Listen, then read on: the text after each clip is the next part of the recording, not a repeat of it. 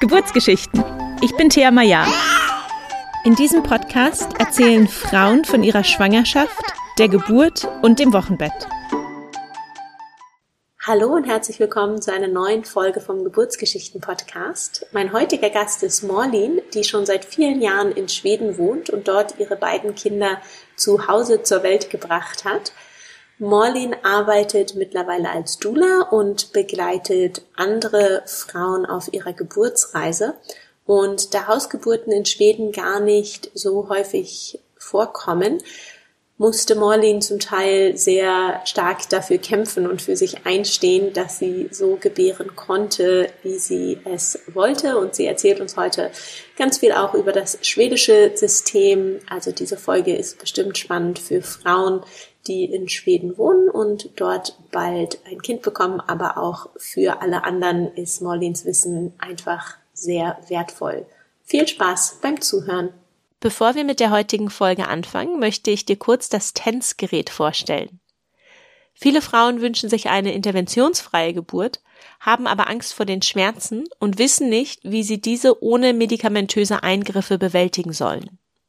Dabei kann ein Geburtstens helfen.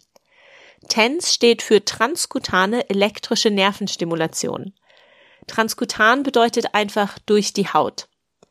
Bei diesem Verfahren werden mit Hilfe von Elektroden leichte Impulse über die Haut an die Nervenbahnen geleitet und das blockiert dann das Schmerzempfinden. Für die Geburt gibt es speziell entwickelte Geburtstensgeräte, die Wehenschmerzen lindern können, ohne dabei irgendwelche Nebenwirkungen für dich und dein Baby zu haben. Das sieht dann so aus, dass du dir diese Elektroden mit speziellen Pflastern auf den Rücken klebst. Die Elektroden sind dann über ein Kabel mit dem Tänzgerät verbunden, welches ungefähr so groß ist wie eine Fernbedienung. Über das Tänzgerät kannst du dann selber steuern, wann die Impulse an die Nervenbahnen geleitet werden und wie hoch oder intensiv diese Impulse sein sollen. Wenn du Interesse am Tänzgerät hast und mehr Informationen haben möchtest, dann folge einfach den Link in den Show Notes. Hallo und herzlich willkommen, Morlen. Schön, dass du heute die Zeit hast, uns von deinen Geburten zu erzählen. Ja, danke, dass du mich da hast. Sehr gerne. Stell dich doch gleich einmal vor. Wer bist du? Was machst du? Wo wohnst du? Wie sieht deine Familienkonstellation aus? Äh, ich bin ähm, 33 und wohne seit ungefähr zwölf Jahren in Schweden. Äh, mittlerweile in Eskilstuna, so eine kleine süße Stadt mittendrin. Und habe zwei Kinder, die sind fünf und zwei Jahre alt. Schön. Und du arbeitest ja auch als Dula, hast du mir vorweg schon verraten. Ähm, wie lange machst du das schon? Stimmt, genau. Ich äh, bin eigentlich Lehrerin, da so reingerutscht äh, studiere jetzt gerade einen Master in Didaktik, um zu gucken, ob ich ähm, mich ein bisschen umorientieren kann und bin seit Herbst Dula und versuche jetzt so parallel zu dem Studium ähm, hier eine, das aufzubauen und guck, ob das, will gucken, ob das ähm, eine Möglichkeit ist, damit zu versorgen. Ja. Schön. Dann fangen wir gleich an mit der ersten Schwangerschaft und Geburt. War die erste Schwangerschaft geplant oder war das eine Überraschung? Es war sehr geplant. Ähm, es war so geplant, dass ich sehr überrascht war, am ersten, im ersten Monat nicht direkt schwanger geworden zu sein. Ähm, wusste damals noch nicht viel über Zyklus oder irgendwie sowas und habe jetzt verstanden, dass es halt irgendwie 20 bis 30 Prozent Wahrscheinlichkeit ist, ähm, schwanger zu werden, selbst wenn man gesund ist und so weiter und und versucht schwanger zu werden. Und ähm, ja, bei uns hat es drei Monate gedauert und ich fand das war eine unglaublich lange Zeit und hatte schon irgendwelche Katastrophengedanken, dass es, dass wir krank sind und das nicht geht und und so weiter. Ja. Ah, ja, schön, schön, dass du das äh, auch mal so aussprichst, weil ich glaube, es geht vielen Frauen so.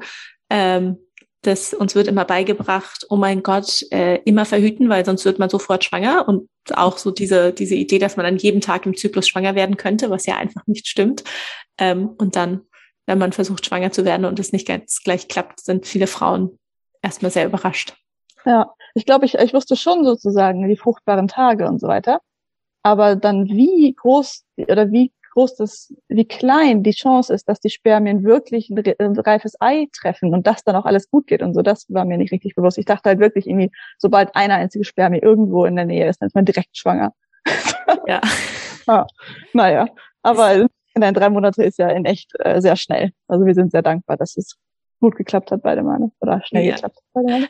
Als du dann schwanger warst, wie hast du gemerkt, dass du schwanger bist? Durch den Schwangerschaftstest oder hattest du äh, irgendwelche frühen Schwangerschaftsanzeichen, Symptome?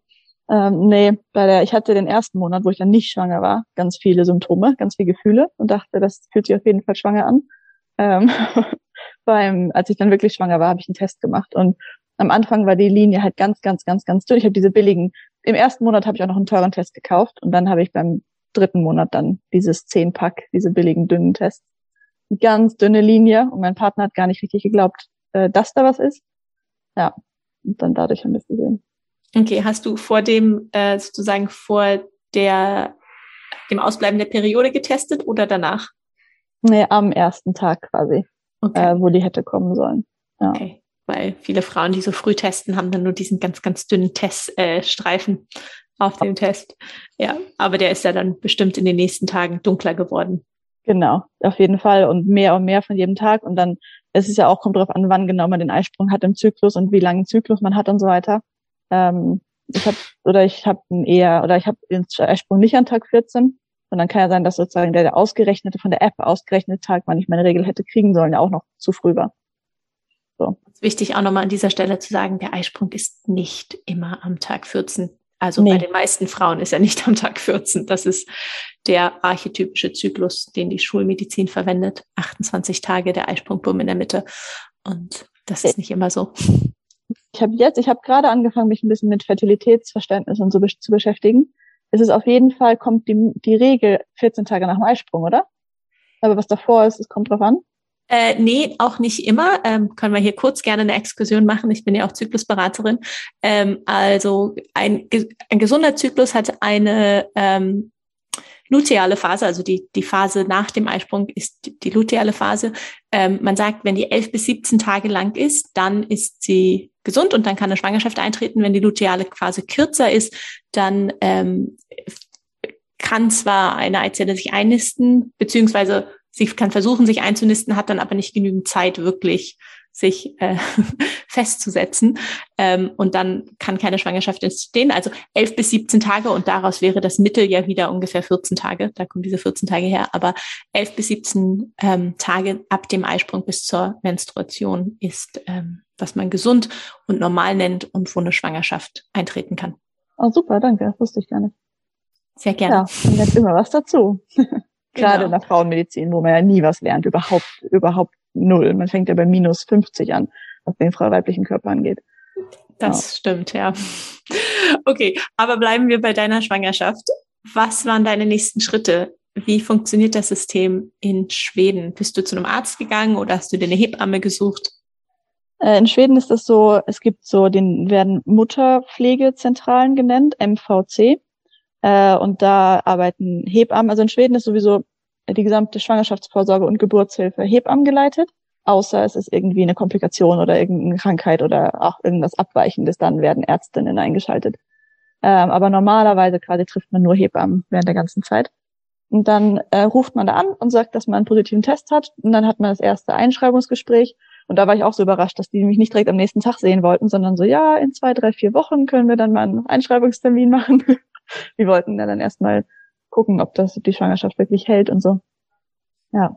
Und dann hat man, ich glaube, für, ich erinnere mich nicht richtig, aber für Erstgebärende, glaube ich, ungefähr einmal im Monat Vorsorge und für äh, Zweit- und Mehrfachgebärende dann seltener. Ah, okay, ähm, das heißt, da kriegt man beim ersten Mal ein bisschen mehr Betreuung und für die Frauen, die schon ein Kind haben, da wissen die, okay, die wissen schon Bescheid, was, was passiert. Und auch sehr große Regionalunterschiede. In Schweden gibt es kein, es gibt keine nationalen Richtlinien für Schwangerschaftsvorsorge und Geburtshilfe, sondern jede Region macht, äh, weil in Schweden ist das Gesundheitssystem regional, in regionaler Hand, äh, machen alle ein bisschen, wie sie wollen. Und wir sind halt, ich habe mein erstes Kind in Stockholm gekriegt und das zweite jetzt in Sörmland heißt die, die Gegend, die Region. Äh, und war dann auch sehr überrascht. In Sörmland habe ich im Ernst in Woche 18 zum ersten Mal eine Hebamme getroffen beim zweiten Kind das fand ich schon sehr spät und traurig und ich hätte gern ein paar Herztöne vorher gehört. Ja, und oh, das kann ich mir vorstellen. Da kommen wir dann später noch zu. Ähm, bei der ersten Schwangerschaft, wie war denn dieser erste Termin? In der wievielten Woche warst du? Ja, ich erinnere mich nicht richtig. Ich glaube, ich war relativ früh, weil ich so, ich hatte irgendwie schon ganz viel gelesen und über Missed Abortions, also über ähm, Fehlgeburten, die aber noch ein paar Wochen später erst eintreffen quasi oder es, wo man es nicht merkt. Mhm. Äh, und wollte dann, äh, ich glaube, ich war in Woche sieben oder so da. Ähm, aber halt entgegen. Also habe gesagt, ich möchte aber gern kommen und bitte und könnt ihr nicht gucken und so. Und ich habe auch dann bei der Schwangerschaft ähm, wollte ich einen frühen Ultraschall haben.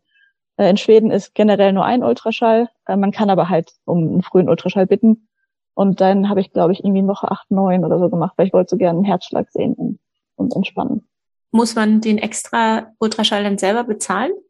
Äh, nee, Schwangerschaftsvorsorge ist komplett gratis. Und ich meine mich zu erinnern, dass es auch für solche, sage ich mal, Zuwahl. Nee, ich habe das nicht bezahlt. Genau. War, war gratis. Ah, schön. Super. Glaube ich zumindest. Ja, wie, wie ging es hm. dir denn in der Schwangerschaft, vor allen Dingen im ersten Trimester? Hattest du Schwangerschaftssymptome? Nee, mir ging super, keinerlei, mir äh, schlecht, ähm, war gar nicht. Ähm, ein bisschen müder war ich tatsächlich. Ähm, ich bin aber auch im Juli schwanger geworden mit beiden Kindern. Äh, das heißt, da ist man ja auch erstmal irgendwie hat Urlaub, kann ausschlafen. Ähm, ich glaube, ich hätte vielleicht die Müdigkeit auch mehr gemerkt, wenn das eine andere Jahreszeit gewesen wäre. Nee, ich mhm. habe im Prinzip die erste Schwangerschaft war völlig ähm, gesund und munter. Fit.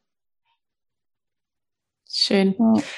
Ähm, wie ging es dann für dich weiter? Du hast gesagt, es gab nur einen Ultraschall. Ich vermute ungefähr zur Mitte der Schwangerschaft, um die 20. Woche rum. Der heißt Routinen-Ultraschall und ist so 18, 19, 20.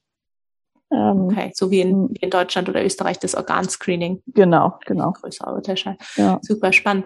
Und wie ist es ähm, bei diesen Vorsorgeterminen? Trifft man da immer die gleiche Hebamme oder hat man da eine andere Hebamme? Und ist dann sozusagen die Hebamme auch bei der Geburt dabei oder ja, wie funktioniert das?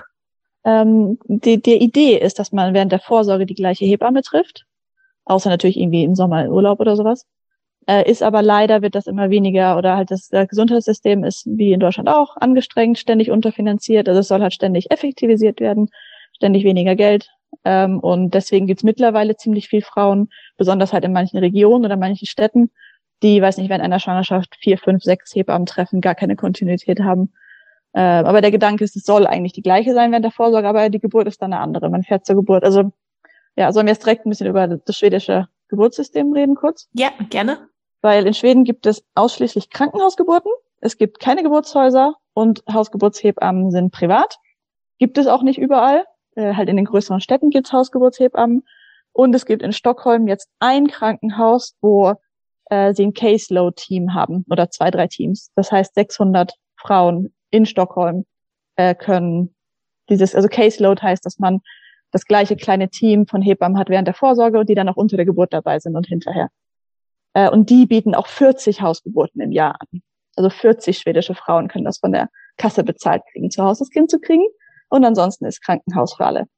Oh, aber das ist ja schon immerhin etwas, dass die Krankenkasse komplett die Hausgeburt auch übernimmt und dass das quasi so, so ein Team ist, das ähm naja, aber es ist halt bei 10 Millionen Einwohnern, 40 Frauen. Ja, schon... natürlich, natürlich. Aber es ist ein Anfang. es ist ein Anfang. Und gerade Caseload ähm, ist gerade am Rollen. Also es gibt jetzt drei andere Regionen, die das auch.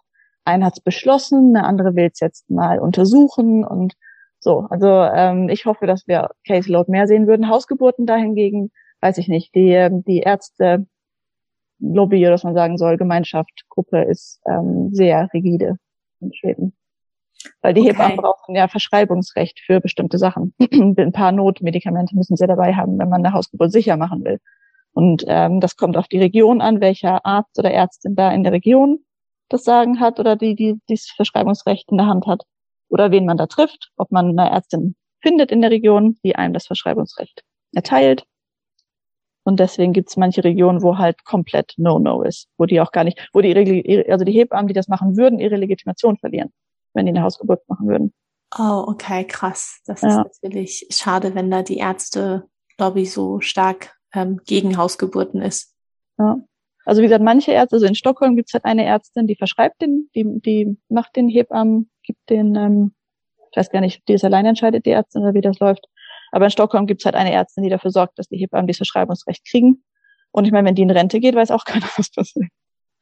Ja. Okay. Naja. Nee, es ist sehr, ähm, es ist sehr viereckig. Also es ist sehr, in Schweden ist generell Alternativmedizin halt gar nicht. Ähm, es, alle sollen das Gleiche haben und, und ähm, keine Alternativen und so. Hat okay. mich sehr gewundert am Anfang, als ich da gezogen bin. Ja, ist lustig. Also ähm, ich habe mich noch nie mit dem schwedischen Gesundheitssystem auseinandergesetzt, aber so mein Bild, was ich von, sag ich mal, Skandinavien habe, ist ja irgendwie auch sehr ähm, positiv. Ja, positiv und sehr progressiv und aufgeschlossen. Und ähm, da hätte ich eigentlich gedacht, dass das da vielleicht eher an der Tagesordnung ist, auch Hausgeburten oder alternativ Geburtshilfe. Nee, und es gab zum Beispiel in Stockholm dann mal ein Geburtshaus, also eine, eine private Klinik, die, sag ich mal, Normalgeburten gemacht hat äh, und wo so der Fokus ein bisschen war auf, das war jetzt kein Geburtshaus, das war es nicht, aber es war ein bisschen netter, sag ich mal. Äh, aber die ist dann äh, bankrott gegangen, weil man mit Normalgeburten kein Geld verdient oder das nicht. Man muss eine bestimmte ähm, Anzahl Interventionen haben, sonst, sonst geht es finanziell nicht auf. Ähm, und war auch viel Medienkritik äh, und dann war ein anderes, ja, also es ist eher so, das gab halt vor ein paar Jahren zwei Stellen, wo man Kontinuität hatte und ein bisschen anderes Denken, und die wurden, wurden niedergelegt. Oh Mann, ja, das, äh, da habe ich das Gefühl, da könnten wir ganz in einer separaten Folge drüber sprechen, nur über dieses Thema. Ähm, wann hast du denn beschlossen, dass du gerne eine Hausgeburt möchtest? Das wusste ich schon immer. Äh, meine, ich bin zu Hause geboren, meine Geschwister sind zu Hause geboren, meine Tante hat ihr kind, ihre Kinder zu Hause gekriegt, mein Cousin. Also es war irgendwie von Anfang an gar keine Diskussion für mich, dass ich nicht ins Krankenhaus gehe zum Kind kriegen. Okay. Und wie war das dann für dich, dieses System auch kennenzulernen? Also hattest du schon im Vorfeld deiner Schwangerschaft dich damit beschäftigt, wie das aussieht? Hattest du schon Kontakt zu Hausgeburtshebammen in Stockholm? Nee, gar nicht. Ich habe eigentlich, als ich schwanger war, das alles erst so entdeckt, wie das läuft und, und was man macht und so. Das war so lustig. Ich habe dann gegoogelt irgendwie ähm, Hausgeburt übersetzt, äh, Geburtshaus übersetzt und bin dann auf einer Seite gelandet, die auch übersetzt Geburtshaus heißt äh, und aber nicht richtig verstanden, was da ist. Und dann habe ich den irgendwie gemailt, ja, hä, irgendwie in Göteborg gibt's ein Geburtshaus, habe ich gelesen. Nee, das war nur eine Interessenorganisation. Mittlerweile heißt die Birthrights Sweden. Ähm, und da hieß sie aber dann halt Fördertes Geburtshaus. Also ich war sehr verwirrt und habe da erst in der Schwangerschaft gemerkt, dass es keine Geburtshäuser gibt. Weil das wäre für mich sonst eine Alternative gewesen. Ähm, falls irgendwie das nicht geklappt hätte oder falls irgendwie, keine Ahnung, aus irgendeinem Grund eine Hausgeburt nicht geklappt hätte. Ähm, hätte ich Geburtshaus gemacht, aber das gibt's also nicht. Und dann habe ich dann direkt am Anfang der Schwangerschaft gegoogelt, so wie macht man das, was ist mit Hausgeburt, habe in Stockholm gewohnt, wie gesagt, da gibt's ja immerhin Hebammen, äh, die das machen. Und dann waren wir, also mein Partner war ein bisschen der Schwede, äh, hat dann natürlich noch nie drüber nachgedacht. Also ich habe das von Anfang an, bevor wir überhaupt schwanger wurden, haben wir das ganz durchgesprochen. Ich sage, ich will eine Hausgeburt und alles geplant und so weiter. Ähm, aber so generell war er ein bisschen, ja, hat mehr die Risiken gesehen oder hat sich gefragt, ob das sicher ist und so. Äh, und dann waren wir, eben, ich bin im Juli schwanger geworden und im September waren wir bei so einem Informationsmeeting von der Gruppe Hausgeburtshebammen. Und danach war er auch mit an Bord. Voll, voll, voll Herzen. Schön. Ja. Und wann hast du dann deine Hebamme gefunden? Ja, dann so im September, Oktober haben wir die ersten. Das ist sehr früh. Ähm, so, die eine hat dann auch, äh, die wir gefunden hatten, hat dann irgendwas im Dezember oder so gesagt, dass sie dann doch irgendwelche anderen Urlaubspläne gemacht hat. Ähm, und dann äh, doch nicht konnte. Aber dann hat sich das so, haben wir eine, eine, ähm, die deutsche Wurzeln hat auch, nee, nicht, ihre Eltern waren Deutsche, ähm, gefunden. Und das hat mir auch Sicherheit gegeben, weil ich ja nicht wusste unter einer Geburt, ob ich überhaupt irgendwie Schwedisch reden kann oder nicht oder so. Ich wusste ja nicht, wie, wie oh, intellektuell man sein kann. Dann war das ganz cool. Und dann noch eine zweite, die kam ein bisschen später dazu. In Schweden, wenn man eine Hausgeburt macht, kommen zwei Hebammen. Ja, eine Backup-Hebamme ja. quasi immer dabei. Genau. Super. Ähm, das heißt, du hast dann die Vorsage mit deinen Hausgeburtshebammen gemacht oder warst du weiterhin in diesen Vorsorgezentren? Genau, die Hausgeburtshebammen machen auch keine Vorsorge, sondern die sind dann auch nur für die Geburt da. Weil das Ding ist halt, ich meine, es gab vorher, bis, bis vor Corona, gab es im Schnitt 100 Hausgeburten in ganz Schweden im Jahr. Ähm, das heißt, die leben davon nicht, sondern die haben irgendwie einen anderen Job, wo sie auch zwischendurch mal eine Hausgeburt machen können. Aber es ist halt nicht so ein System, dass man es schafft, mit genug Klientinnen das so zu machen, dass man Vorsorge, Nachsorge, Nachsorge gibt es sowieso nicht in Schweden, ähm, damit ihm über die Runden kommt, sondern Vorsorge war dann trotzdem noch bei der MVC. Okay. Wie ging es dir denn dann in der letzten Woche und den letzten Tagen vor Geburtsbeginn? Oh, das war total die Berg- und Talfahrt. Also ich habe mich körperlich war ich fit die ganze Schwangerschaft, aber das war richtig Stress am Ende, weil ähm, sie lag in der Beckenendlage äh, lange und ich habe dann alles versucht, alles außer Spinning Babies. Und ich möchte wirklich allen, die zuhören, ans Herz legen. Äh, sucht, guckt, wo die dichteste Spinning Babies äh, Instrukteurin oder äh, wie sagt man Person ist, die euch das zeigen kann. Trainerin, Anleiterin. Trainerin, genau. Ja. Ähm, das ist, als ich den Kurs gemacht habe jetzt im Herbst, war das ein Augenöffner für mich und ich würde so gerne meine erste Geburt äh, nachholen. Naja, jedenfalls haben wir alles versucht, außer Spinning Babies. Wir haben gemoxt und ich habe auf dem mit dem Popo in der Luft gelegen und wir haben, ich habe oh, irgendwie Eisbeutel oben und Wärmekissen unten am Bauch hingehalten und ich habe eine Taschenlampe von oben nach unten gestrichen und ich habe eine Klingel geklingelt und versucht das Baby zu drehen, hat sich aber nicht gedreht und dann haben wir eine äußere Wendung gemacht. Heißen die äußere Wendung, oder auf Deutsch? Genau, ja. Ja. Äh, und hatte da ein bisschen Angst vor, weil meine Freundin das gemacht hat und hat gesagt, dass es unglaublich weh tut, aber bei mir tat es gar nicht weh und hat auch gut geklappt. Wurde die äußere Wendung in einem Krankenhaus gemacht, nehme ich an? Genau, genau. Äh, und ähm, die hat dann gut geklappt, zum Glück. Das heißt dann, weil, weil die Hausgeburtshebammen machen keine äh, Beckenendlagen zu Hause, sondern dann mhm. wäre halt der Hausgeburtsplan äh, gedingst, geplatzt. So, dann ja. lag das Kind in der richtigen Kopflage äh, und dann kam sie nicht. Ich war sowas von überzeugt, dass ich das Kind vor dem rechten Termin kriegen würde, weil ich und meine Geschwister und meine Tanten und Onkels und meine Oma, alle sind früher gekommen. Da dachte ich, okay, das liegt in den Genen äh, lag es nicht. Meine erste ist 42 plus 0 geboren. Äh, und dann war halt so dieses Warten. Und weil das war halt dann auch, also ich wollte natürlich gar keine Einleitung. Und je näher dann halt irgendwie die 42 kam, desto nervöser wurde ich, ähm, was ich machen konnte. Ja, das war nicht stressig. Also so die letzten die, zwei Wochen waren. Hausgeburtshebammen in Schweden gibt es irgendwie, also wenn man über die 42. Woche dann geht, heißt es dann äh, Einleitung oder Krankenhaus, dass sie die Hausgeburt nicht mehr machen dürfen? Ja, also meine Hebamme hat gesagt, ähm, vor allem bei, bei der Schwangerschaft war es auch so, da wusste ich ungefähr meinen Eisprung oder hatte so eine Idee. Ich hatte das Gefühl, okay, ich habe so ein bisschen Temperatur gemessen mit so einem normalen Thermometer und auch mit ähm, äh, Ausfluss und so hatte ich das Gefühl, ich wüsste den Eisprung und hatte mir da den Termin errechnet, der sechs Tage nach dem errechneten Termin war. Das heißt, ich habe sowieso gedacht, okay, der Termin ist zu früh, sozusagen der, der offizielle mhm. Termin. Ja. Und meine Hebamme, meine Hausgeburtshebamme hat gesagt, naja, sie, für sie ist das ja egal, wann ich das Kind kriege und wir können auch ein paar Tage länger warten und so, aber halt einfach dieser Druck zu wissen, dass man dann argumentieren muss, man muss im Krankenhaus streiten, man muss vielleicht argumentieren, man muss, man kriegt im allerschlimmsten Fall vielleicht eine Anzeige oder sowas, keine Ahnung. Also so, das war halt Stress zu denken, dass man ähm, über die 42 hinausgeht. Mittlerweile haben die meisten schwedischen Regionen auch eine 41-Regel, äh, ähm, dass die ab Woche 41 einen Gang einleiten wollen. Ja, du hast gerade gesagt, man könnte eine Anzeige bekommen. Wer könnte einen da anzeigen? Ähm, also es gibt manchmal Frauen, die Hausgeburten machen oder sogar Freebirth oder sowas, die werden dann vom, na, was ist das auf Deutsch? Jugendamt? Nee, kein. Also dass quasi eine, eine Anzeige gemacht wird, dass man dem für das Kind schlechte ähm, äh, Entscheidungen trifft. Ich glaube, das wäre dann das Jugendamt. Äh, auf Deutsch, auf Schwedisch heißt das Sozialdienst. Äh, dass der Sozial, mhm. dass man eine Sozialdienstanzeige kriegt. Also da passiert dann ja nichts weiter, ne? aber der Stress, so zu ja, denken, ja. okay, vielleicht. Ähm, ich meine, ich habe sogar, also manchmal zeigen ähm, Hebammen oder Krankenschwestern Eltern an, wenn sie das K-Vitamin nicht geben wollen oder so, oder ja. Also es ist so ein bisschen, ein bisschen Stress. Absolut. Ja, es klingt ja. echt. Aber dann ging zum Glück äh, 41 plus 5 hatte ich dann Blasensprung ohne Wehen. Aber da war zumindest dann okay. Ähm, so, wir müssen jetzt nicht noch eine Woche länger warten oder so. Und okay. da habe ich dann tatsächlich ähm, am Ende den, den Wehencocktail genommen. Äh, weil am Montag war Blasensprung und am Dienstag waren wir dann zur Kontrolle, äh, CTG und so im Krankenhaus, ob alles noch gut aussieht. Äh, und da habe ich dann so lange genörgelt und bin da geblieben und wollte nicht nach Hause gehen, bis auch jemand guckt, ob wie der Muttermund aussieht. Ähm, die wollen ja keine vaginalen Untersuchungen machen, wenn man Blasensprung hat, wegen Infektionsrisiko.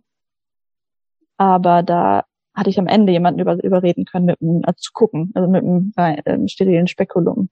Ähm. Und da war der Muttermund aber noch ganz ungünstig, also ganz hart und geschlossen und, und ich glaube sogar ein bisschen zurückgerichtet ähm, oder so. Ähm, und dann habe ich mich aber entschieden, an dem Abend trotzdem den Wehencocktail zu nehmen, weil halt die Alternative war, am nächsten Tag wirklich eingeleitet zu werden. Weil da in Stockholm war halt 48 Stunden. Ähm, wollten die gerne dann die Einleitung machen danach. Und äh, ja, hat bei mir auch geklappt, der Wehencocktail. Dreieinhalb Stunden später ging es dann los. Okay, super. Ähm, war das dann Rizinusöl oder was? genau, das ist im Prinzip der gleiche ähm, wie in Deutschland. Rizinusöl, Saft, bisschen Mandelmehl oder Mandelmus. Ja. Ein bisschen ähm, hier, wie heißt es, Rubbel, Sekt. Äh, genau, ja, Bubbles. ähm, genau. Und dann ähm, ging's los. Ähm, wie hast du die Wehen empfunden? Ah, es war furchtbar. Es ging, also ich habe den, da habe ich den Fehler gemacht. Also es gibt ja, falls man den Wehencocktail gibt, auch ganz viel Do's und Don'ts. Ich habe den halt so um acht abends genommen und dann haben wir so rumgesessen und gewartet. Ne? äh, sind dann ins Bett gegangen um zwölf und um halb eins ging's los, weil das wirkt ja erst, wenn es in den Darm gekommen ist. Dann muss er erstmal durch den, durch das System so ein bisschen durch das Rizinusöl. Naja, und dann um halb eins ging's los mit einer Wehe, die ungefähr eine Stunde lang gar keine Pausen hatte. Das war echt hart. Ähm, und dann habe ich auch die Hebamme angerufen und gefragt, irgendwie, soll das so? Was ist los? Ähm, also ich wusste natürlich, dass der Wehencocktail ähm, so, wie sagt man auf Deutsch? Sch ähm, wie sagt man, Ärgerwehen direkt übersetzt. Was sagt ihr? Ähm, na, dass, dass einfach sehr, sehr starke Wehen gleich kommen können und manchmal auch so ähm, ja, und dass die auch Stürme ohne Pausen. Genau, und manchmal ist ja auch so, dass man Wehen oder dass man Schmerzen kriegen kann, Wehen kriegen kann, wo aber am, am, am, an der Geburt, an der Geburt nichts passiert. Also wo man ja. Wehen hat wegen dem Rizinusöl, aber quasi am ähm, Gebärmutterhals. Keine, keine muttermannswirksamen Wehen. Genau, genau. Und das wusste ich, dass das passieren kann. Äh, aber halt dieses, dass ich dann so ein Werk Wehensturm hatte, ohne Pause, wusste ich nicht, dass das, oder war ich, wollte ich wissen, ob das noch normal ist oder wie lange da sowas dauern kann und so. Aber nach ungefähr einer Stunde hat sich das dann so eingependelt ähm, wurde dann ein bisschen regelmäßiger und dann wurde es auch so alle fünf, sechs Minuten dazwischen. Und da sind wir dann noch mal ins Bett gegangen, auf, auf Hinraten meiner Mutter hin zum Glück. Äh, die ist nämlich gekommen. Das war der einzige Vorteil durch diesen Blasensprung ohne Wehenstart, äh, dass meine Mutter es geschafft hat, zur Geburt zu kommen, weil das wollte ich gerne aus Deutschland. Ach, schön. Ja. Ähm, und dann hat sie gesagt, dann legt euch doch wieder hin jetzt. Äh, haben wir gemacht und ich konnte so ein bisschen dösen und dämmern, so immer fünf Minuten zwischen den Wehen oder sowas und dann morgens um also gegen sechs ging es mehr los und da konnte ich die dann nicht mehr liegend äh, ähm, hantieren, die, die Wehen, sondern wollte aufstehen und musste mich bewegen und so. Äh, und dann haben wir dann die, die Hebamme, die dichter gewohnt hat, angerufen. Und die war dann um sieben ungefähr, glaube ich, da. Ähm, und da hatte ich halt dann so zwischen sechs und sieben, war es halt schon echt ganz schön, also tat schon weh. Und da habe ich dann halt so dies gedacht, okay, wenn das jetzt diese Fake-Wehen sind, wenn, wenn die Geburt quasi noch gar nicht angefangen hat, das halte ich jetzt nicht 24 Stunden noch aus, ohne äh, pharmakologische ähm, Schmerzmittel. So, ne? Und da habe ich dann, war ein bisschen gestresst oder habe ein bisschen Angst gehabt oder, oder so, ähm, was wohl los ist. Und als die Hebamme dann kam und ich habe sie gebeten, eine vaginale Untersuchung zu machen und zu gucken, und dann hat sie gesagt, sechs Zentimeter und dann waren wir alle sehr glücklich. Äh, und ab dann, das war auch so irre, also apropos dieser psychische oder das Stress halt, Stress und Angst, ähm, Geburtsschmerzen verschlimmert. Vorher war es halt so, dass ich dachte, das halte ich jetzt nicht noch 24 Stunden aus. Und nachdem ich wusste, dass es sechs Zentimeter sind, die Geburt ist in Gang, die Geburt ist gut in Gang und so weiter, war es nur noch halb so schmerzhaft. War echt gut. Ähm, ja. ja. Allein das Psychische zu wissen, alles ist gut, alles ist wie es soll, dann ist es direkt viel aushaltbarer. Ja, super. Wie lange hat es dann noch gedauert? Dann hat es noch sechs Stunden gedauert. Also insgesamt hat die Geburt zwölf Stunden gedauert. Aber eine relativ lange Austreibungsphase, weil äh, im Nachhinein war dann klar, dass sie asynkletisch lag, also äh, nicht gut positioniert war. Ähm, und ich schätze, das ist so ein bisschen, weil sie halt durch eine äußere Wendung hingepusht wurde, aber sich nicht selbst sozusagen in, in Position gelegt hat. Und wir danach ja auch keine weiteren Übungen gemacht haben. Wie gesagt, Spinning Babies habe ich, wir haben Spinning Babies so auf YouTube gesehen, aber das hilft nicht. Man muss eine Person haben, die einem das erklärt, die einem das zeigt am Körper. Äh, diese YouTube-Videos irgendwie haben uns nicht geholfen. Oder auch nicht geholfen, den, den Sinn zu verstehen, warum man das machen soll. Ja. Äh, und ich schätze, dass sie halt einfach dadurch dann in einer, also sie war halt in, nicht in einer guten Position. Ähm, und ich war vielleicht auch unbalanciert im Becken, ich weiß nicht. Und das hat dann halt, die, die Austragungsphase hat gut zwei Stunden gedauert. Ähm, ja, aber das Coole war auch, dass bei mir war das so, ab den Presswehen hatte ich, hatten die Wehen nicht mehr weh. Ähm, okay.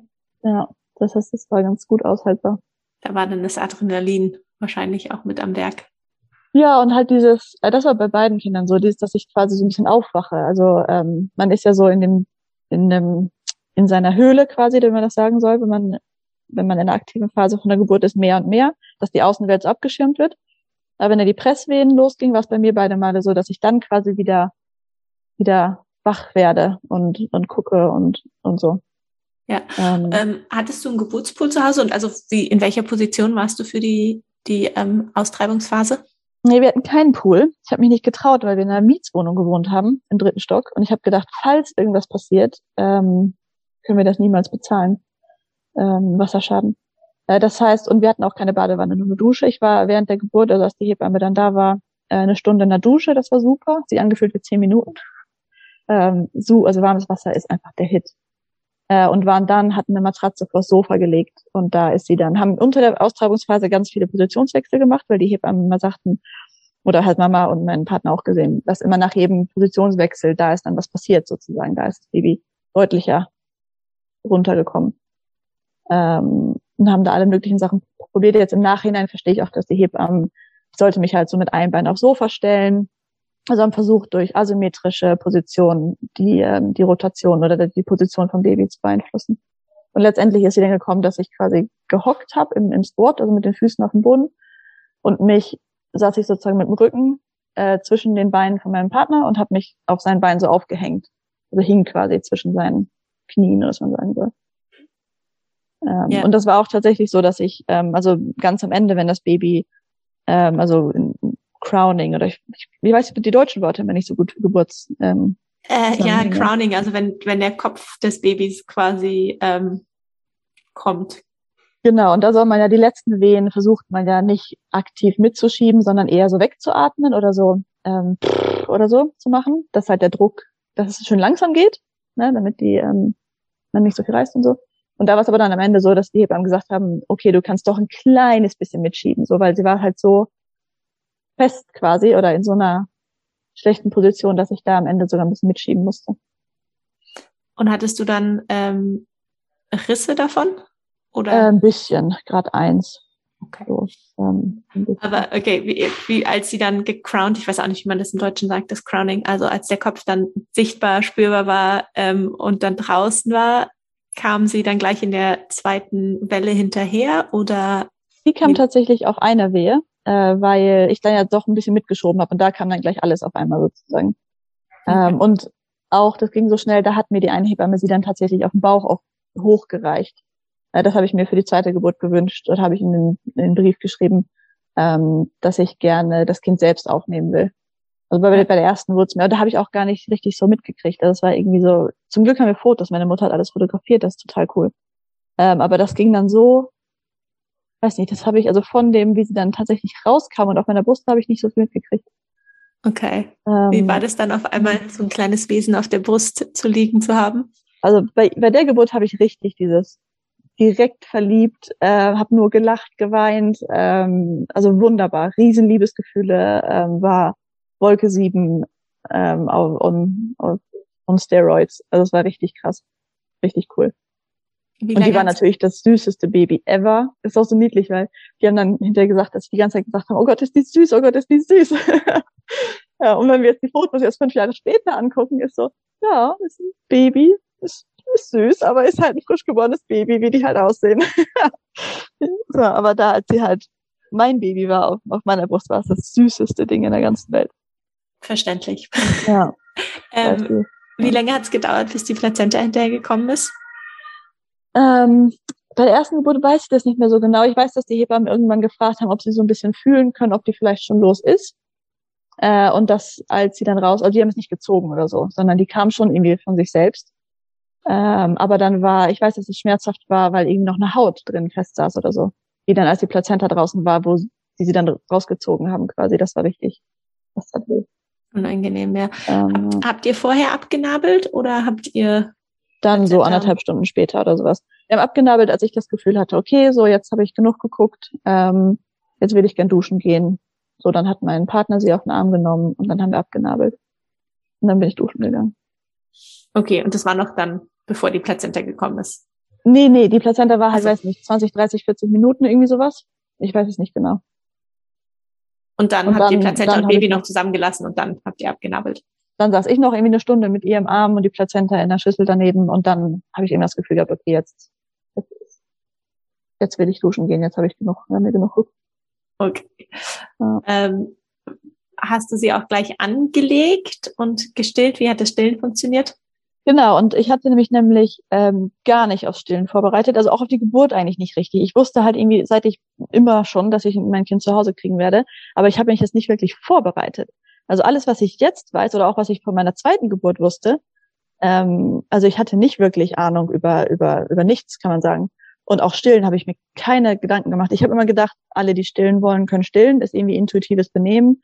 Ähm, so und habe gedacht, dass die Frauen, die nicht stillen wollen, halt nicht und habe das auch ein bisschen komisch gefunden so. Ähm, und dann habe ich Karma. ähm, ja, war richtig steile Kurve, also war richtig schwierig für uns, das Stillen. Ich habe sie direkt angelegt, ich wusste nichts von einer Golden Hour, ich wusste nichts von Breast Crawl, ich wusste nichts von, dass Babys sich das selbst ähm, dahin wursteln und selbst die Brust finden und so. Wusste ich alles nicht. Und die Hebammen, ich meine, die Geburtshebammen, die, man trifft sich einmal oder zweimal und spricht so über die Wünsche und spricht über Ängste und, und Wünsche und Traumgeburt und sowas. Aber die machen jetzt keinen Vorbereitungskurs oder so mit einem. Ähm, das heißt, ich wusste vieles nicht und zum Beispiel das alles auch nicht. Und die habe ich dann halt, also meine, meine erste Tochter habe ich so dann halt angelegt, als sie auf dem, als sie fertig, ich weiß nicht, nach einer Viertelstunde oder sowas, als sie angefangen hat zu suchen. Okay. Naja, und dann war Stillen richtig schwierig. Sie hat immer die Unterlippe eingezogen und irgendwie ähm, ging das alles nicht und war frustriert und ähm, ja, sie und ich mussten echt irgendwie lernen, wie Stillen geht. Und das ist eigentlich nur durch meine Sturheit. Also hätte ich nicht, wäre ich nicht komplett überzeugt gewesen, dass ich stillen werde und dass es keine Alternative zum Stillen gibt, hätten wir nicht, also hätte ich das, hätte ich direkt äh, zugefüttert. Das war halt nur, weil ich total stur war, ähm, dass wir überhaupt ein voll, voll Stillen hingekriegt haben. Und wer hat dir dann mit dem Stillen ähm, letztendlich geholfen, die Hausgeburtshebammen, oder sind dann nach der Geburt wieder die Hebammen aus dem Zentrum zuständig? Nee, also es ist so, dass ähm, normalerweise, wenn man im Krankenhaus das Kind kriegt, ist man halt noch auf der Wöchnerinnenstation, äh, im schlimmsten Falle nur sechs Stunden und sonst vielleicht mal einen Tag oder so und soll da Hilfe kriegen. Aber ist natürlich, ich meine, Still, Stillwissen ist natürlich ähm, äh, eine Rarität, auch, auch in Schweden. Ähm, und bei der Hausgeburtshebammen war ja schon der Luxus, dass die überhaupt am Tag danach und am zweiten Tag danach gekommen sind. Jeweils die eine an dem einen Tag und die andere an dem anderen Tag.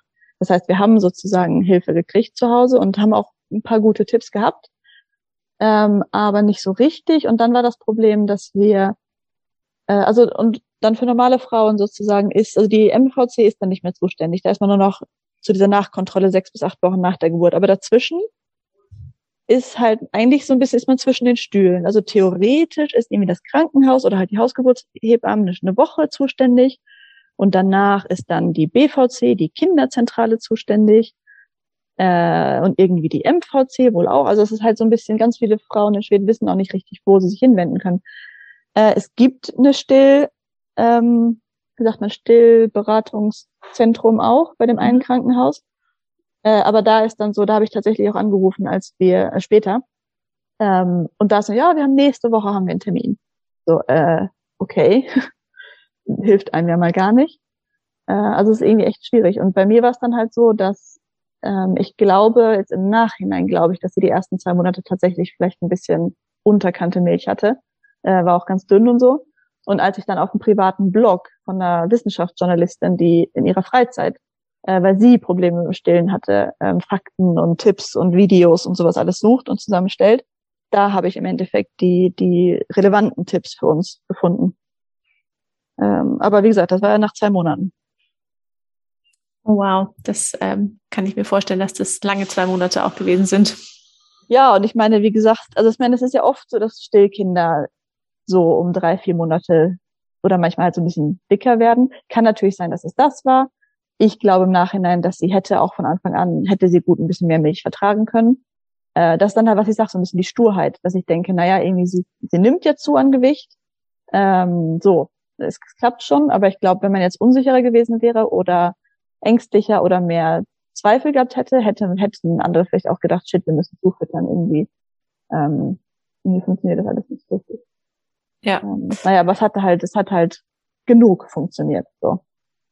Gut. Wie lange hast du deine erste Tochter gestillt? äh, 14 Monate und dann hat sie sich selber abgestillt. Sie konnte ganz früh reden und hat dann immer weniger und weniger getrunken, hat sie irgendwann gesagt, ekelig. Mhm. Und dann habe ich probiert und dann war es salzig und dann, okay. Ja. Aber ich glaube, das war, weil ich auf Klassenfahrt gefahren bin, als sie 13 Monate alt war. Und ich habe zwar gepumpt ähm, auf der Klassenfahrt, drei, drei Tage, aber ich glaube, da war quasi, hat mein Körper angefangen ähm, zu denken, jetzt ist Stillen vorbei. Ah, okay, Weil ich habe gelesen, dass, dass in der Abgewöhnungsphase kann es sein, dass Milch ein bisschen salzig schmeckt. Und das wird sozusagen mein Körper da dann schon dachte, okay, jetzt ist Abgewöhnungsphase. Und sie dann darauf reagiert hat oder so, ich weiß nicht. Naja, ah, so 14 Monate. Interessant, spannend, ja, habe ich auch noch nie gehört.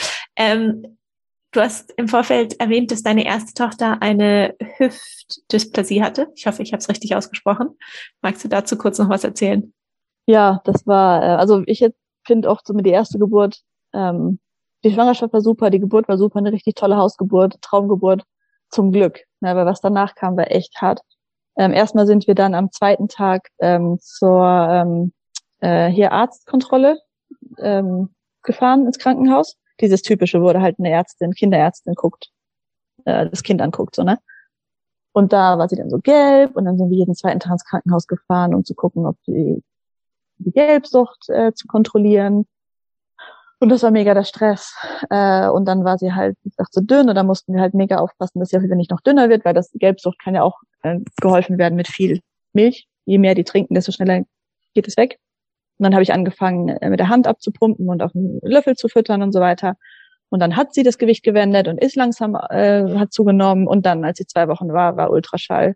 Also in Schweden ist es so, dass bei dieser Kinderuntersuchung am dritten Tag, dritten Lebenstag, bei uns was der zweite, äh, machen die, gucken die manuell, machen diese so zwei, drei Manöver mit den Beinen, um zu gucken, ob mit den Hüften irgendwas ist. Und bei denen, wo das, die denken, es gibt was, ähm, da wird man dann zum Ultraschall geschickt. Das heißt, in Schweden werden nicht alle Kinder geschaltet, sondern nur die, ähm, nur so. Auffälligen. Genau, und da war sie ja zwei Wochen alt und da hatten wir gerade das Gefühl, okay, das Stillen klappt, sie hat ihr Gewicht gewendet, äh, wir finden so eine Art Routine als Familie und so weiter. Ich habe nur gedacht, dieses auch Ultraschall, wie doof, nochmal einen extra Krankenhaustermin und habe mir eigentlich gar nichts über dabei gedacht, hatte aber zum Glück vorher schon mal gehört, dass es das gibt. Ähm, und wie so eine, da habe ich so ein Bild von Public-Zügeln gesehen, wie das aussieht. Und dann hatte unser Kind, also unsere Tochter, Hüftdysplasie. Und ich bin komplett zusammengebrochen. Das war furchtbar. Äh, war auch richtig unpädagogisch gemacht von der Ärztin. Die hat erst das Kind in so eine eklige Schiene gepackt und dann gesagt, irgendwie, ja, ich hat Hüftprobleme. Ähm, und in Schweden wird so ein grauenvolles Folterinstrument verwendet, das von Rosenschiene heißt. Das ist in den 50ern entwickelt worden und äh, wird hier einfach weiterverwendet. Ähm, das ist, ist furchtbar. Das ist so ein Kreuz quasi, wo die nackt drin liegen und das dann um die Beine und Arme, Schultern gewickelt wird. Ja, und dann war natürlich das Stillen auch wieder ähm, völlig unmöglich. Und ach, ach, es war alles furchtbar. Äh, dann haben wir noch versucht, dann haben wir natürlich nach Haus gefahren, heulend, ähm, haben dann gegoogelt, äh, ich habe dann direkt gemerkt, dass in Deutschland aber halt ein anderes Programm verwendet wird und man so eine, eine andere Schiene benutzt, die eigentlich viel besser aussieht. Dann das Krankenhaus wieder angerufen, gesagt, hm, ne, irgendwie wir würden gerne eine andere Schiene haben, die hier ist furchtbar. Dann nochmal einen Termin gehabt, bla bla. Dann haben die uns überredet, doch die Schiene, diese schwedische Schiene weiter zu benutzen. Wir haben gedacht, okay, wenn die Ärzte denken, wir wollen ihm nicht das Beste von unseren Kindern, dann können wir nicht gut zusammenarbeiten. Besser wir ne, versuchen, so ein Team zu sein. Ähm, und dann wurde die Hüfte aber schlechter trotz der Schiene. Ich glaube, die war schlecht eingestellt. Äh, und dann musste sie sogar operiert werden und Gips, also nicht operiert werden, aber einen Gips kriegen. Und der wird bei so kleinen Babys unter Narkose angelegt, als sie sechs Wochen alt war. Das war echt hart. Ähm, ja. ja, und dann ging es noch ein bisschen weiter, nochmal neuer Gips und dann Oh, nee, das war nicht schön. Und ich habe in den vier Wochen, wo sie diese schwedische Schiene hatte, diese von Rosenschiene, habe ich so wenig geschlafen wie in meinem ganzen Leben noch nicht, weil ich konnte im Liegen gar nicht mehr stillen weil sie sich weder drehen noch den Kopf drehen konnte. Ich habe dann irgendwie nachts im Sessel gesessen. Ähm, zum Glück war mein Partner, wir waren vier Monate zusammen zu Hause, also haben Elternzeit so gelegt, so hingebastelt, dass wir vier Monate zusammen hatten. Sonst wäre ich, weiß ich gar nicht, wie das funktioniert hätte.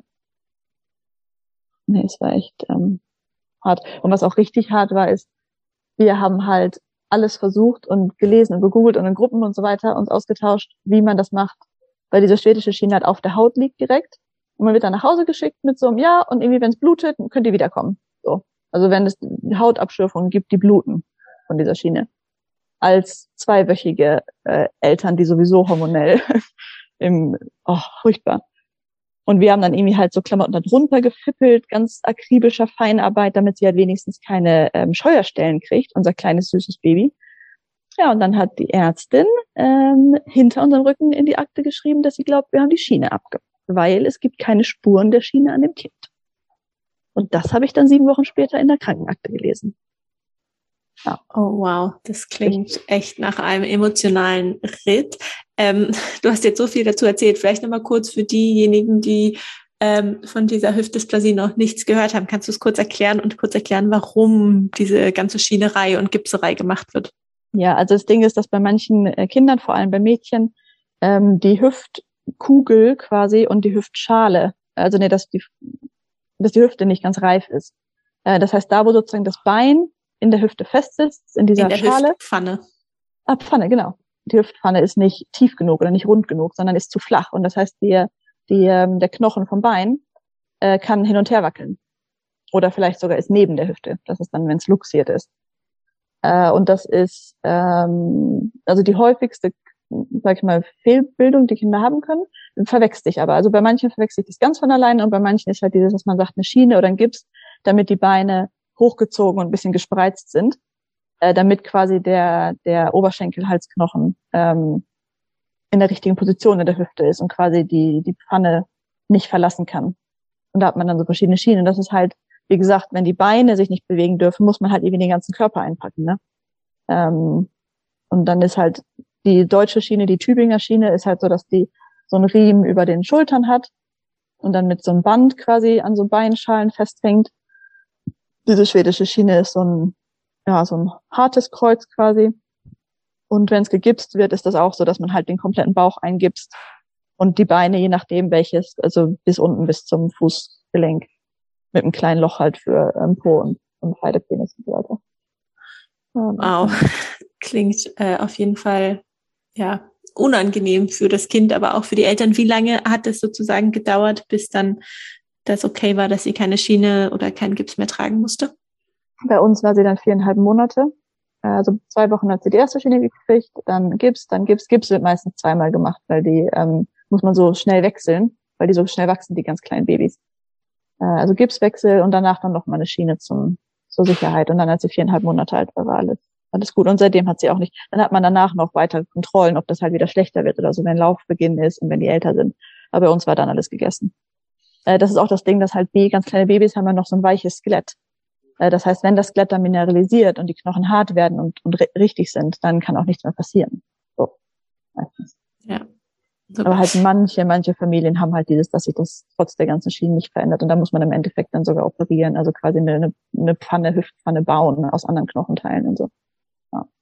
Das ist das zum Glück erspart geblieben. Genau. Ähm, dann würde ich jetzt gerne zur zweiten Schwangerschaft kommen. War hm. die auch geplant? Auch sehr geplant. Hat auch drei Monate gedauert. okay. Ja. Ähm, warst du diesmal ein bisschen entspannter in den drei Monaten, weil du wusstest, dass es äh, genau, genau. Ich war nicht so geschockt, dass nicht direkt was geworden ist. Ähm, und war aber dann, als ich dann schwanger war, wollte ich auch unbedingt einen frühen Ultraschall haben, weil ich da so Angst vor Zwillingen hatte.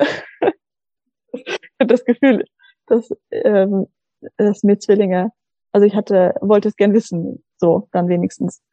Ja, und habe mir dann auch einen privaten, äh, dann einen frühen Ultraschall anargumentiert. Okay. Aber es waren keine Zwillinge. Okay. Und dann hattest du schon gesagt, dass in der zweiten Schwangerschaft du weniger Vorsorgeuntersuchungen hattest und dann quasi nach diesem frühen Ultraschall erst in der 18. Woche dann wieder jemanden gesehen hast. Genau. Und da sind wir auch, waren wir schon umgezogen, dann waren wir in einer neuen Stadt. Kann auch halt sein, dass die Regionen das so unterschiedlich handhaben, aber dann, ähm, genau, war ganz, ganz spät. Und das fand ich total schade, weil bei der anderen, bei der ersten Geburt haben wir die Herztöne, kann man ja schon ab, ja, also hatten wir schon ein paar Mal Herztöne gehört, quasi bevor es zum Routine-Ultraschall ging. Mhm. Und jetzt war irgendwie so der Routine-Ultraschall mit das erste, was passiert ist. Okay. Naja. Aber die Schwangerschaft war, war für mich ganz anders, weil ich war komplett fertig. Ich hatte ähm, also auch keine, mir war nicht schlecht und so, also diese ganzen allerersten ähm, Symptome hatte ich nicht. Aber ich hatte dann einfach, äh, war so angestrengt und hatte so wenig Energie und habe dann auch mitgekriegt, herausgekriegt auf dem Bluttest hin, dass ich meinen Eisenspeicher äh, komplett leer war. Ähm, und jetzt im Nachhinein, also in Schweden ist es so, dass ähm, die Richtwerte für bestimmte Sachen sind, was die Leute haben, aber nicht unbedingt, was gesund wäre, sondern was alle haben. Das heißt, für den Eisenspeicher, Ferritin, ähm, ist der, der Richtwert 7 bis 120. Und die Hebamme hatte schon gesagt, äh, ich hatte 8. Die Hebamme hatte gesagt, ja, als Schwangere sollte man so über 60 haben. Und ich habe mir da nicht mehr bei gedacht, habe angefangen, Eisentabletten zu essen und Blutsaft zu trinken und versucht, mehr Fleisch zu essen und ach, gucken, welche Gemüse und so Eisen haben. Und jetzt im Nachhinein habe ich verstanden, dass also unter 30 ist eigentlich Katastrophe, erst recht als Schwangere. Also ich hätte eigentlich eine, eine Infusion gebraucht. Mhm. Und dann ist auch völlig verständlich, manchmal war es halt so, dass im Kindergarten bringen hat die Energie meines Tages aufgebraucht. Danach war ich völlig, das war alles, was ich geschafft hat an dem Tag. Da musste ich aber noch arbeiten und noch tausend Sachen machen und so, ne? Das war, das war richtig, richtig hart, eine echt harte Schwangerschaft. Oder zumindest halt hart, so einen Eisenmangel zu haben. Ja, das ähm, kenne ich aus eigener Erfahrung auch. Ich habe mir auch noch äh, zwei Tage vor der Geburt auf eigene Kosten eine Eiseninfusion geben lassen, weil das hier auch nicht ähm, so routinemäßig gecheckt worden ist oder also die Eisenwerte sehr niedrig waren, aber alle gesagt haben, ach, das ist noch zum untersten Ende, aber passt noch so. Aber mhm. ich habe mich halt auch äh, so gefühlt, wie du es beschrieben hast. Nicht schön, ja. überhaupt nicht schön. Und ich habe auch, ähm, also ich habe dann angefangen, halt ganz viel Eisen versucht zu essen auf alle möglichen Arten und habe dann gesagt, okay, ich möchte aber einen neuen Bluttest machen in ein paar Wochen, um zu gucken, äh, wie es ist, ob was passiert ist. Nee, wir machen keine Tests, man kann den Eisenspeicher in der Schwangerschaft nicht füllen. Und ich so, naja, aber wenn ich richtig viel Eisen esse, irgendwann füllt sich doch der Speicher. Nee, man kann den Speicher nicht füllen. Dann habe ich mir doch weiter diskutiert und weiter diskutiert und dann doch irgendeinen eingekriegt und da war es dann auch 35. Also es hat geklappt mit, ähm, mit Tabletten und Ernährung und Blutsaft und so weiter, den wenigstens ein bisschen anzuheben. Aber ich meine, auch 35 als Schwangere ist natürlich, also jetzt im Nachhinein ähm, fände ich das alles zu wenig. Ja, das zeigt mal wieder auch, wie, wie wichtig es ist, eigentlich sich schon auch vor der Schwangerschaft äh, mit, mit solchen Dingen zu beschäftigen, um zu schauen, ob man vielleicht einen Eisenmangel hat und vielleicht das vor der Schwangerschaft auszufüllen, weil klar, in der Schwangerschaft geht der Wert halt rapide bergab. Genau, und natürlich ist es schwerer, das in der Schwangerschaft aufzufüllen. Ähm, und was auch lustig war bei der zweiten Schwangerschaft, ist mir irgendwann in Woche, ich weiß nicht, 30 oder so eingefallen, dass ich keine Folsäure gegessen habe. Bei der ersten Schwangerschaft habe ich Folsäurezuschuss genommen und ah, Vitamine und ich habe dann in der ersten Schwangerschaft gar kein unökologisches Fleisch mehr gegessen und ganz wenig Süßigkeiten und wirklich alles versucht. In der zweiten Schwangerschaft einfach so, ich, ich muss jetzt irgendwie die Tiefkühlpizza essen und ich muss jetzt die Schokolade essen und habe dann irgendwann später gemerkt, ich habe auch gar keine Folsäurezuschuss genommen und dann hat alles gut geklappt. Aber da habe ich richtig so ein Schuldgefühl gekriegt, als wenn das viel zu spät aufgegangen ist, dass ich am Anfang der Schwangerschaft eine Folsäure nehmen muss oder sollen oder das ist ja wird ja geraten, dass man das tut. Ja, aber ja. wie du gesagt hast, ist gut gegangen. Und es gibt viele, viele Frauen weltweit, die da gar keinen ja. Zugriff drauf haben. Nein, und äh, eigentlich, wenn man versucht, sich äh, allseitig zu ernähren, braucht man die ganze, das alles ja nicht. Das ist ja nur, weil halt manche Frauen schon vor der Schwangerschaft äh, Mangelerscheinungen und sowas haben, dass man denkt, okay, ähm, besser wir sagen, alle sollen den Zuschuss nehmen. Ja. Ja. Ja, aber zeigt halt mal wieder, dass es eigentlich, dass wir eine, eigentlich eine viel individuellere Vorsorge bräuchten. Ja, ja, ja unbedingt. Das ja. war auch so lustig. Ich hatte vor der ersten Schwangerschaft, weil ich bin nicht gegen alle Sachen geimpft, sondern halt so die wichtigsten Sachen. Ne? Aber was im Schwedischen, sage ich mal, allgemein Impfplan drin ist, gibt es manche Sachen, die ich nicht habe. So, und dann wusste ich aber roter äh, Röteln, ne, sollte man immun sein, bevor man schwanger wird. Wenn man das unter der Schwangerschaft kriegt, kann es ähm, vielleicht Baby sein. Habe ich mich also, weil es halt ein sehr, sehr, sehr geplantes Kind war, das erste, ähm, schon ein paar Monate vorher, irgendwie ein halbes Jahr vorher erkundigt, wollte einen Bluttest machen, gucken, ob ich immun bin, zufälligerweise und so weiter. Und ähm, das war auch richtig, richtig schwer, diesen Bluttest zu kriegen. Weil die sagen, ja, dann lass dich doch impfen. Und ich sagte, ja, aber lass mich doch erst gucken, vielleicht bin ich ja immun. Und dann sagen, nee, wir können nicht einfach einen Bluttest machen. Aber warum können wir nicht einfach bitte einen Bluttest machen? So, musste ich lange diskutieren, einen Bluttest machen zu dürfen. Und siehe da, ich war gegen Röteln immun. Also ich habe das mal irgendwann gehabt, ohne dass meine Eltern es gemerkt haben. Äh, aber auch sowas, dass man halt irgendwie, man muss dafür kriegen. Und ich meine, ich bin ja irgendwie Akademikerin, ich, ich weiß, was Eisen ist, ich kann diskutieren, dass ich bitte noch einen Bluttest will, ich weiß, was Röteln ist, ich kann diskutieren, dass ich bitte, also, aber dass man so dafür kriegen, äh, Krieg führen muss quasi, um, um selbst Anteil zu haben, in wie man seine Pflege gestalten will und welche Sachen für einen wichtig sind und nicht. Das ist schon, ja. Ja, schon ein universelles Problem in der Geburtsvorsorge äh, und Begleitung. Gut. Ähm, es war natürlich für euch dann wieder klar, eine zweite Hausgeburt zu haben. Habt ihr in eurer Region gleich eine Hausgeburtshebamme gefunden? Äh, nee, da gab es keine oder gibt es keine. Äh, und dann habe ich nach längerer Suche dann meine eine, die eine, die auch Deutsch konnte, äh, in Stockholm gefragt, ob sie bereit wäre, nach Eskilstuna zu fahren. Und das war sie lieberweise, aber halt halt eine zwei Stunden Autofahrt. Ähm, und wir hatten auch keine zweite Hebamme und kein Backup und so weiter. Das heißt, da hatten wir dann gedacht, das war ja dann, war ich 2019 schwanger. Dann hatten wir eine, ähm, eine Doula gesucht und dann war halt die Sache, okay, dass wenn unsere Hebamme krank ist oder nicht kann, dann fahren wir ins Krankenhaus mit Doula. Weil am Anfang der Schwangerschaft hatte ich das Gefühl, okay, ich habe ein Kind gekriegt, ich weiß, wie das ist. Vor der ersten Schwangerschaft war halt so dieses, ich weiß ja gar nicht, genau, vor der allerersten Schwangerschaft war auch ein Grund für Hausgeburt, dass ich sage, ich weiß gar nicht, wie weh es mir tut und dann will ich nicht irgendwo sein, wo ich ganz, ganz leicht Mittel kriegen kann, die ich nicht will. Mhm. Das war sozusagen sicherer, zu Hause zu sein, wo es gar keine PDA gibt, als zu denken, okay, vielleicht tut es mir so doll weh, dass ich dann die PDA will, wenn ich da bin, wo es die gibt, so ein bisschen. Und jetzt war halt so bei der zweiten, okay, ich habe schon mal ein Kind gekriegt, ich weiß, das ist aushaltbar, man kann das auch, äh, oder ich, ich kann das auch ohne ähm, Lachgas oder PDA oder, oder sowas ähm, machen, dann kann ich auch im Krankenhaus sein, so hatte ich das Gefühl. Ja, und dann haben wir halt einen Dula-Vertrag geschrieben, die halt dann so Backup gewesen wäre, falls die Hebamme nicht könnte. Und dann kam Corona. Ähm, mein zweites Kind ist im April 2020 geboren. Und dann war plötzlich äh, Dula-Stopp in Krankenhäusern.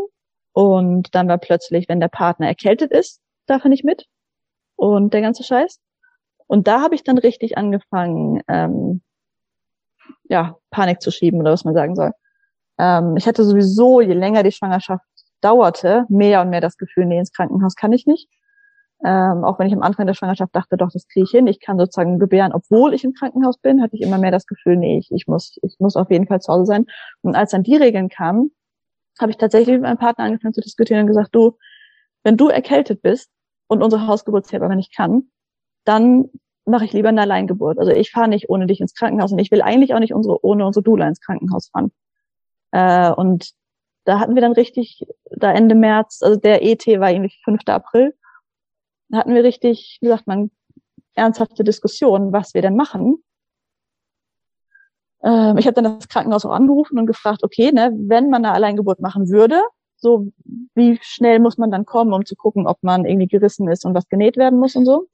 Er hatte da eine sehr, sehr nette Frau am Telefon, die gar nicht verurteilt hat, sondern da einfach ehrlich geantwortet hat. Das fand ich sehr schön. Ähm, ja, und das war aber irgendwie ein doofes Gefühl. Also es war echt nicht, das hat sich echt doof angefühlt. Mhm. Aber zum Glück konnte unsere Hebamme dann, war nicht okay. krank und hatte keinen Autoschaden. Wie fing denn dann die Geburt an? Naja, das ist eigentlich ein bisschen peinlich, das zu sagen. Ähm, vor allem jetzt, wo ich Dula bin, aber da habe ich wieder den Wehencocktail genommen und zwar quasi ohne Grund, weil meine Mutter und meine Schwester waren hier und, und sollten halt ähm, dabei sein und vor allem halt auch also wenn man schon ein älteres Kind hat, äh, finde ich es sehr empfehlenswert, wenn man bei der Geburt eine Person hat, die für das Kind da ist. Mhm. Äh, dass nicht der Partner sich auch um das Kind kümmern muss oder das Kind nicht irgendwie dann alleine ist und vielleicht reden muss oder, oder nicht weiß, wie es die Geräusche und so einordnen soll. Und dann hatten wir halt meine Mutter und meine Schwester waren da, es war Ostern. Äh, und dann hat Deutschland Quarantäne eingeführt. Und meine Schwester arbeitet in einem Beruf, wo sie sich absolut keine Quarantäne ähm, äh, leisten kann. Und dann war halt die Frage, und meine Mutter hat gesagt, okay, sie würde wohl auch die Quarantäne auf sich nehmen und bleiben, bis das Kind da ist, so, ne? Ähm, und dann war aber halt diese Sache, okay, entweder, das war halt dann irgendwie 41 plus 2 oder sowas. Und ich, und das war halt, okay, meine Schwester muss am Sonntag nach Hause fahren, sonst, haben, sonst ist sie, sonst landet sie in der Quarantäne. Ähm, und ich hatte ehrlich gesagt, glaube ich, ein bisschen das Gefühl, naja, vielleicht wird sowieso später der Cocktail oder vielleicht komme ich sowieso nicht in Gang, weil ich halt das erste Mal ja auch quasi nicht in Gang gekommen bin. Und ich glaube, dass dieses Gefühl sozusagen, naja, vielleicht wird es eh nichts, dann dachte ich, na, dann kann ich auch jetzt den Cocktail nehmen. So.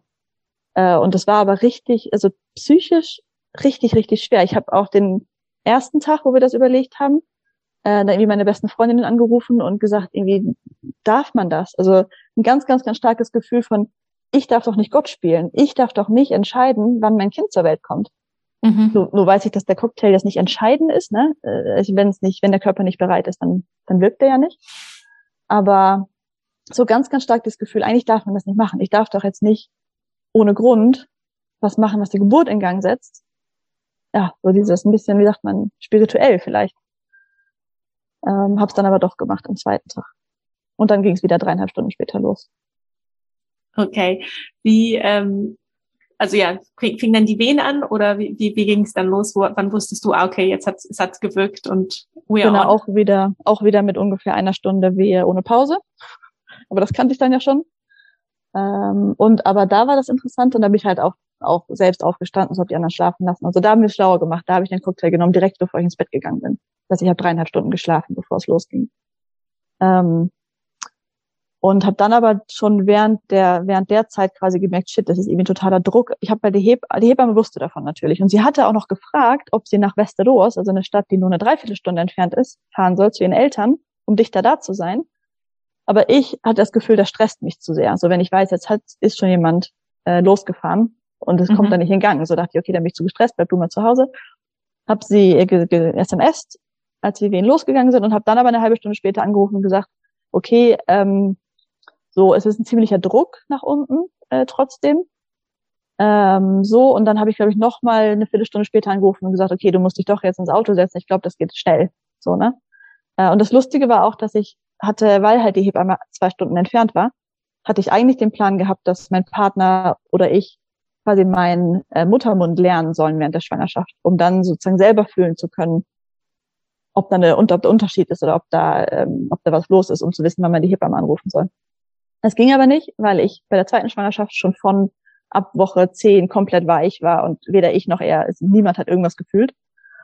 Ähm, und ich habe aber während der Geburt dann halt selbst gefühlt und habe jetzt ja keinen Muttermund gefühlt, aber ich habe quasi, sag ich mal, hinter der ähm, Gebärmutter den Kopf gefühlt. Also ich habe was Hartes oben in der Scheide gefühlt quasi, weißt du? Mhm. Das war dann irgendwie eine Viertelstunde später tiefer. Und da habe ich dann gemerkt, okay, das Baby sinkt schon. Und das ist ein totaler Druck nach unten. Und dann habe ich halt angerufen und gesagt, okay, du musst doch jetzt kommen. Äh, ich glaube, das geht schnell. Äh, und dann sie hat sich bereit gemacht und ist dann auch losgefahren. Und dann habe ich dann wieder gefühlt, wie eine halbe Stunde später. Und da habe ich dann tatsächlich einen offenen Muttermund und Haare und einen Babykopf und so gefühlt. Das war total krass, das Gefühl. Also ich ähm, rate wirklich allen Frauen, die damit, die dazu Lust haben, selber nachzufühlen, selbst das in die Hand zu nehmen, ähm, den Verlauf. Und habe dann auch meiner Mutter und meiner Schwester und meinem Partner gesagt, okay, das geht jetzt wirklich, das Baby kommt, bevor die Hebamme da ist. Das Baby kommt, bevor Helena da ist. Äh, und dann sind die, haben die ein bisschen Angst gekriegt, äh, weil die dachten so, ach du, ach du meine Güte, wie machen wir das denn jetzt? Aber mir, für mich war das völlig okay. Und also alles in allem hat die Geburt zwei Stunden 50 Minuten gedauert. Okay, das ähm, heißt, das Kind war dann auch da, bevor die Hebamme gekommen ist? Genau, das Baby war ungefähr eine Stunde, bevor die Hebamme da war. Da. Und da hatten wir eine Badewanne jetzt und ist in einer Badewanne geboren und so war, war, war schön. Also es war der, die, die, sag ich mal, Wehen waren viel intensiver. Also es hat sozusagen mehr weh getan als beim ersten Mal. Äh, und das ist auch interessant. Ich wollte bei der zweiten Geburt gar keine Berührung haben. Selbst irgendwie eine Hand auf dem Knie oder so war, okay, geh weg, alle lassen mich los und habe jetzt im Nachhinein dann auch gehört, dass halt, wenn es sehr schnell geht, das manchmal so ist, dass Frauen, dass das so eine quasi Konzentration im Körper ist, dass man gar nicht so viel äh, Außenstimulanz quasi ähm, akzeptieren kann. Ja. Wie lange hat die, die ähm, Austreibungsphase, die Presswehen gedauert diesmal? Äh, so 40 Minuten ungefähr. Okay. Ähm, ungefähr. Und, und du hast gesagt, halt du warst im Wasser, das heißt, sie ist dann ins Wasser geboren und du hast sie dir dann selber auf den Bauch genommen. Genau, und da war es halt so, dann ist der Kopf geboren äh, und ich hatte die ganze Zeit dann meine, meine rechte Hand am Köpfchen, also während der auch, als das Baby schon tiefer kam und so, dann auch während, als das Kopf, der, der Kopf dann geboren war, die rechte Hand dran. Hab dann so ein bisschen getastet, irgendwie meinen Partner gefragt, ob ich das richtig fühle, dass das Gesicht nach unten ist, so. Ähm, ist ja nicht so wichtig, wenn der Kopf eh geboren ist, ist eh egal, aber so und dann in die Nabelschnur, aber auch nicht um den Hals, was ich fühlen konnte. Äh, und dann war halt eine Wehenpause. Und dann bei der nächsten Wehe kam der Körper. Und da habe ich dann gemerkt, dass ich meinen Partner mehr hätte ausbilden oder informieren müssen. Aber er hat das Baby quasi direkt hochgehoben. Und aber die Beine waren noch in mir drin. Das war, das war nicht so schön. Ähm, und ich hatte ja nun fünf Millionen Geburtsvideos auf Instagram gesehen, wo ich weiß, das Baby wird ganz normal unter Wasser geboren, ähm, kann da dann auch, also so, das Baby atmet ja eh noch nicht. Das fängt ja erst an zu atmen, wenn Luft an den Körper kommt. Und dann kann man das in Ruhe hochheben. Aber er wusste das nicht. Er hatte das Gefühl, irgendwie, das Baby muss jetzt an die Luft. Ja. Meine Mutter sagt auch im Nachhinein, dass sie sich gefragt hat, während der Wehenpause, als der Kopf geboren war, irgendwie, ob das Kind nicht ertrinkt. Achso, ja, ja, das ist klar, wenn man sich damit noch nicht beschäftigt hat, aber das Baby bekommt ja den Sauerstoff weiterhin über die Nabelschnur. Genau. Und dieser ganze Atemreflex wird erst getriggert, wenn halt Kälte, also kalte Luft äh, ans Gesicht kommt. Ja. Ähm, solange das nicht ist, wird das auch nicht getriggert. Also manche Babys, wenn die jetzt, manche, auf manchen Videos sieht man, dass sie die echt lange unter Wasser noch festhalten, die Babys. Und da sieht man, dass die dann anfangen, so mit den Armen diesen, also irgend, also ist schon gut, das Baby dann auch irgendwann hochzuheben, so, ne? Bevor ja. es anfängt, Atemreflex unter Wasser zu kriegen. Ja. Aber eigentlich soll das erst getriggert werden, wenn die Luft kommt. Nee, und ja. ich habe mich eigentlich die ganze Zeit sicher gefühlt. Was halt der Nachteil war, war, dass ähm, ich diejenige war, die am meisten über Geburten wusste, weil ich hatte da dann halt schon zwischen den beiden Kindern ganz viel auf Instagram, vor allem Instagram, ähm, allen möglichen Konten gefolgt und, und alles mögliche gelesen und so. Ähm, und das ist ein bisschen der Nachteil, wenn die Gebärende diejenige ist, die am meisten weiß, weil ich musste halt, ich hatte das Gefühl, dass ich konnte nicht richtig in der Blase sein, sondern musste zwischendurch was erklären oder, oder was sagen oder was organisieren oder so. Ähm, das war ein bisschen, also wenn es ein drittes Kind gibt, nochmal gibt irgendwann, dann will ich auf jeden Fall versuchen, dass eine Hebamme dabei ist. Ja, dass du die Verantwortung abgeben kannst. Mich einfach ähm, in meine Blase zurückziehen kann. Genau. Ähm, wie lange hat es dann diesmal gedauert, bis die Plazenta hinterherkam? Hm, und da habe ich dann erst einen richtigen Denkfehler gemacht. Wie gesagt, da war ich noch nicht Dula. Äh, ich habe dann gedacht, okay, bei der Plazenta, da gibt es ein Risiko für Blutungen. Dann gedacht, okay, damit will ich also warten, bis die Hebamme da ist. Äh, und die kam eine Stunde später. Das heißt, ich habe dann die Nachwehen weggeatmet, die immer stärker und stärker wurden, weil der Körper gezeigt hat, hey, bist noch nicht fertig.